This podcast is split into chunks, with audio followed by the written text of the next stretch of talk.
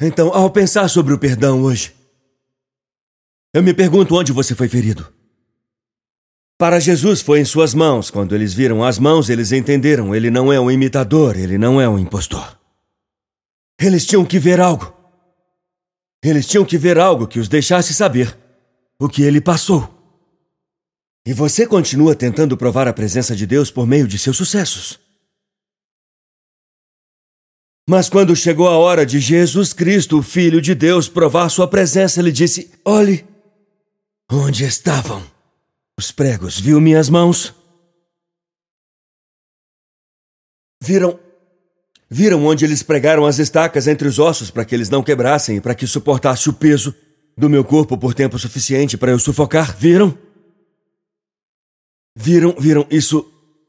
Isso me matou, mas eu não fiquei morto. Isso me quebrou. Mas agora eu estou inteiro. Eu estava morto, agora estou vivo. Viram? Minhas cicatrizes. Minhas cicatrizes contam uma história. Eu não tenho vergonha de mostrar minhas cicatrizes. O cristianismo não é cirurgia estética, onde você pode esconder o que você passou para tentar fazer as pessoas pensarem que você é perfeito.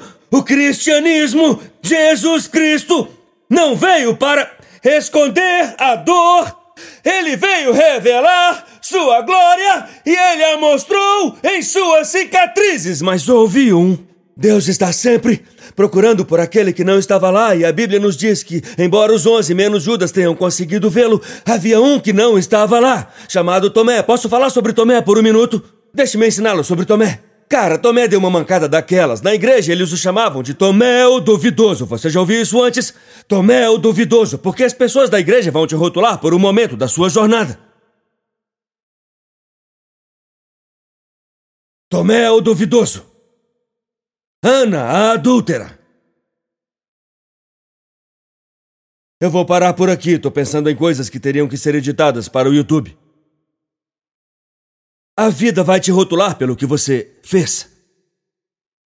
E um, a Bíblia nos dá um pouco. Só João cita isso, porque João tinha essa sensibilidade. Quando você lê João, ele diz coisas que os outros não mencionam. Ele disse: Agora, Tomé, também conhecido como Dídimo. Agora, se temos apenas que rotular Tomé de duvidoso, podemos ao menos chamá-lo de Dídimo duvidoso. A literação funciona muito melhor. Dídimo, o duvidoso. A Bíblia diz que Didi, o duvidoso, um dos doze, não estava com. Alguém diga, ele não estava lá. Então agora Jesus e Tomé têm algo em comum. Quando procuraram o cadáver de Jesus, ele não estava lá. Quando Jesus apareceu vivo e ressuscitou, Tomé não estava lá.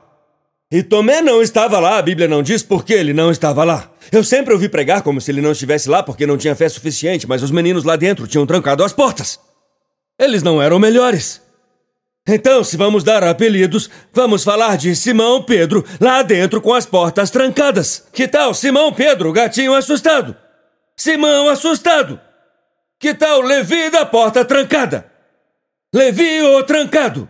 E Didi, o duvidoso. Todos nós temos dúvidas, é o que eu estou tentando dizer. Todos nós temos cicatrizes, todos nós temos disfunção. Você pode ter mangas compridas, mas se eu pudesse arregaçar essas mangas, você já passou por algo. Você luta com alguma coisa. Sua esposa pode não saber, mas Deus sabe.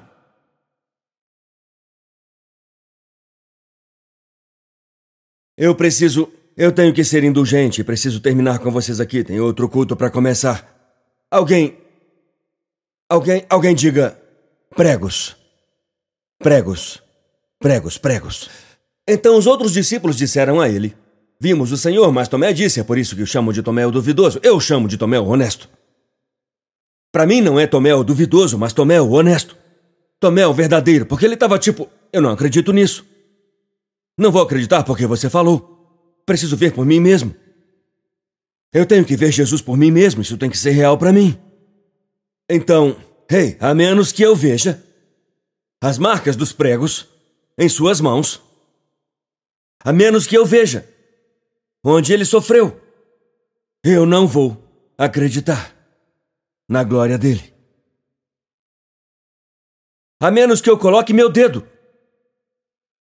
onde estavam os pregos. E coloque minha mão no lado dele. Eu não vou acreditar. E veja Jesus. Agora, eu quero apontar uma coisa no versículo 26, veja isso. Sete dias depois. Sete, uma semana depois. Sete. Sete milhas. Sete dias. Deus vai te deixar em um espaço onde você não entende para criar fé em seu coração. Então Tomé diz: Eu preciso ver as cicatrizes. Jesus poderia ter aparecido no local. Ele esperou sete dias. Jesus poderia ter ido até Cleo e dito: Tá vendo minhas cicatrizes? Sou eu. Mas às vezes ele tem que te deixar andar e pensar e andar e pensar, não porque ele não ama você, mas porque se a sua fé precisa de uma explicação, ela não pode sustentar as provações da vida. Por isso ele espera sete dias. Vamos lá, me ajude a pregar. Ele espera sete dias. Você já teve que esperar sete dias? Já teve que esperar numa batalha de custódia? Você já teve que esperar para ver se isso ao menos vai parecer melhor? Você já teve que esperar em meio à dor, esperar em meio à depressão, nos ataques de ansiedade? Você já teve que esperar em meio às notícias ruins? Quem já teve que esperar? Um período. Um período de espera. E então quando Jesus aparece. Sete dias depois, digam sete. Sete dias, sete milhas. Sete dias, sete milhas. É o número da conclusão. Então Jesus aparece. Talvez bem no momento em que Tomé cansou de esperar. E os discípulos estavam na casa novamente. E Tomé, dessa vez, estava lá. E Jesus entra. Veja isso, embora as portas estivessem trancadas. Eles ainda trancaram as portas. Ainda assustados, mas ficaram. Ainda assustados, mas ficaram. Ainda tenho alguns vícios, mas estou na igreja hoje. Deus pode trabalhar com isso. Eu ainda estou na estrada, eu não entendo, mas ainda estou. E, e, e dessa vez Tomé estava lá. Ele não ia perder dessa vez. E Jesus veio e ficou no meio deles e disse: Paz. Veja o que vem a seguir. Yo, Tommy! Hey, Didi! Hey, Tomé honesto! Ouvi dizer que você queria ver minhas cicatrizes. Isso é importante. Põe seu dedo aqui. Onde? Onde estavam os pregos? Não era isso que você precisava ver, Tomé? Onde estavam os pregos? Agora perceba algo. Ele não disse onde estão os pregos. E eu, Tommy? Eu tô de volta do túmulo! E preciso que você veja uma coisa! Olha, Tomé! Chega de pregos! Olha, Tomé! Eles não estão aqui! Coloque o dedo! Onde o pecado estava? Coloque o dedo! Onde a vergonha estava? Coloque o dedo! Onde tentaram crucificar o Criador do mundo! Chega de. Alguém grite! Chega de pregos! Chega de pregos! Em outras palavras, o que antes me prendia não me prende mais! Eu vim declarar que hoje é um dia de liberdade. Eu queria que você empurrasse seu vizinho até quase cair e dissesse: Chega de pregos! Chega de pregos! Agora, eu já ouvi muitos sermões sobre o perdão porque todos nós fomos feridos. Levante a mão se a vida ainda não te feriu. Quero ver onde estão os mentirosos na igreja, porque eu quero fazer uma oração especial por todos os mentirosos que teriam a audácia de mentir na presença de Deus e agir como se não tivessem sido feridos. Todos fomos feridos. Rock Hill, ah, Condado de Gaston, não importa. Toronto, Canadá. Você não pode, você não pode andar nessa estrada sem ser ferido. Você não pode ir à igreja sem ser ferido. Ele não fala comigo. Foi por isso que eu saí. Ele não fala comigo.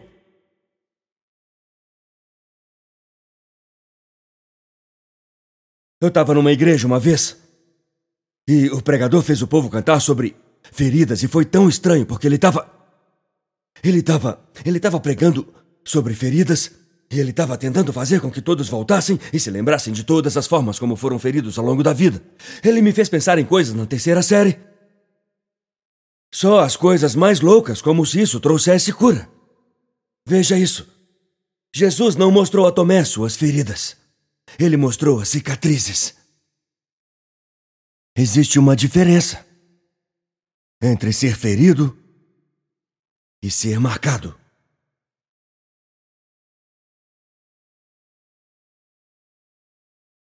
Então, quando eu, quando eu orei sobre essa primeira palavra de perdão, o Senhor me disse para falar com você sobre os pregos. Tudo o que te feriu.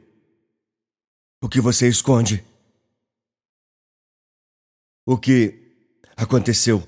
Quando Jesus mostra a Tomé suas cicatrizes, fico feliz que ele tenha guardado as cicatrizes. Fico feliz que tenha mantido essa parte. Fico feliz que ele não tenha ficado morto, mas também fico feliz que ele tenha saído marcado. Porque isso me dá esperança. É assim que eu tento pregar. Eu não quero pregar ferido. Porque se eu pregar ferido, eu vou infligir minha dor em você. Eu não quero ser um pai ferido, eu não quero ser um cônjuge ferido, eu não quero andar por aí. Deus falou comigo há alguns meses atrás. Ele disse: Se eu realmente te curei como você afirma, por que você ainda é tão sensível? Tomé disse: Eu quero ver onde as feridas estavam. Quando eu estou ensinando pregadores, eu digo a eles: não se levantem e digam à igreja todas as maneiras pelas quais vocês acordam às cinco e meia da manhã e, sabe, se eu te colocar no meu púlpito, mostre à igreja algumas de suas cicatrizes. Você pode mostrar a eles as pedras que Deus rolou. Tudo bem, isso faz parte. Ele é um Deus de milagres. Ele é um Deus que realiza sonhos. E todos temos algumas pedras que ele rolou. Mas todos também temos algumas cicatrizes. Então mostre as suas cicatrizes. Mostre quando você não se levantou às cinco e meia. Na verdade, mostre a eles onde você fingiu que não ouviu o bebê chorando às cinco e meia e a Ana se levantou. Conte a eles essa história. Diga como você quase desistiu. Conte como você queria vomitar. Na primeira semana que saiu para pregar, depois que a mídia publicou uma matéria sobre você por quatro dias seguidos, dizendo coisas sobre você. Diga a eles isso. Conte como você estava no banheiro e saiu sorrindo. Mostre onde estavam as feridas, e isso lhes dará esperança. Do que o que me feriu não precisa me prender para sempre. Vamos lá, é hora de ser livre. Já faz, já faz tempo suficiente. Já se passaram sete dias.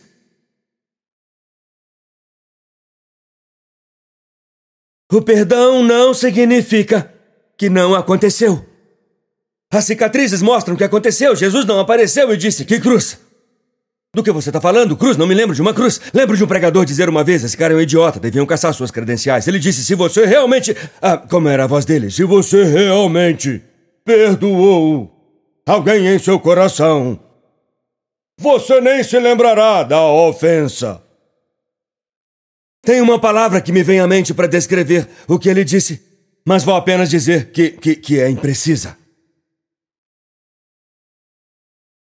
Não é negação. Quando eu digo perdão, eu tenho que ter cuidado, porque eu sou pastor, eu não estou apenas aqui pregando e indo embora. Eu estou tentando fazer algo, eu estou tentando fazer uma jornada com você. E te deixar saber que quando você. Quando você solta aquele que te feriu, para que você possa ser livre e ir para o futuro que Deus tem para você. Isso não significa que você finge que nunca aconteceu, isso não é negação. Os pregos estavam lá. O meu pai passou por cima de mim, não meu pai, eu quero dizer. Você pode dizer: Minha mãe! Tinha um padrão impossível que eu nunca conseguia atingir, e acredito que parte do meu transtorno alimentar hoje tem a ver com isso. Eu não estou dizendo que não aconteceu. Mas não posso deixar que isso me segure, não posso culpá-la para sempre. Não se eu sou cristão. Não se eu sou um cristão. Não se eu adoro aquele que foi ferido por minha transgressão. Preciso que você saiba de uma coisa: a pessoa mais difícil que você vai perdoar não é o seu ex, não é a sua mãe, não é o seu pai, não é o seu vizinho que vem por cima da sua cerca de sua linha de propriedade. A pessoa mais difícil que você vai ter que perdoar é você mesmo. Verdade seja dita, são os meus pregos auto-infligidos que eu tenho mais dificuldade em largar.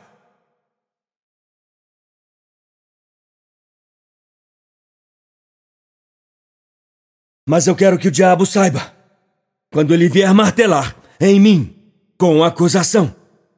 Eu não sei para onde você vai quando isso começa a acontecer, o quão inútil você é. Você já reparou que o diabo adora te martelar. E, e ele tem um grande martelo.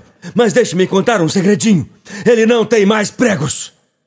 Alguém grite: chega de pregos! Da próxima vez que o diabo martelar você com as suas acusações, grite na cara dele: Você não tem pregos!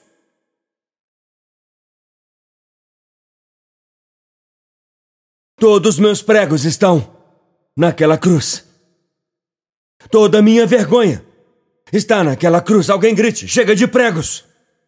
Portanto, não há condenação para aqueles que estão em Cristo Jesus, porque por meio de Cristo Jesus, a lei do Espírito da vida me libertou da lei do pecado e da morte. O diabo pode ter o um martelo, mas não tem mais pregos. Estenda a mão e toque. O lugar onde estavam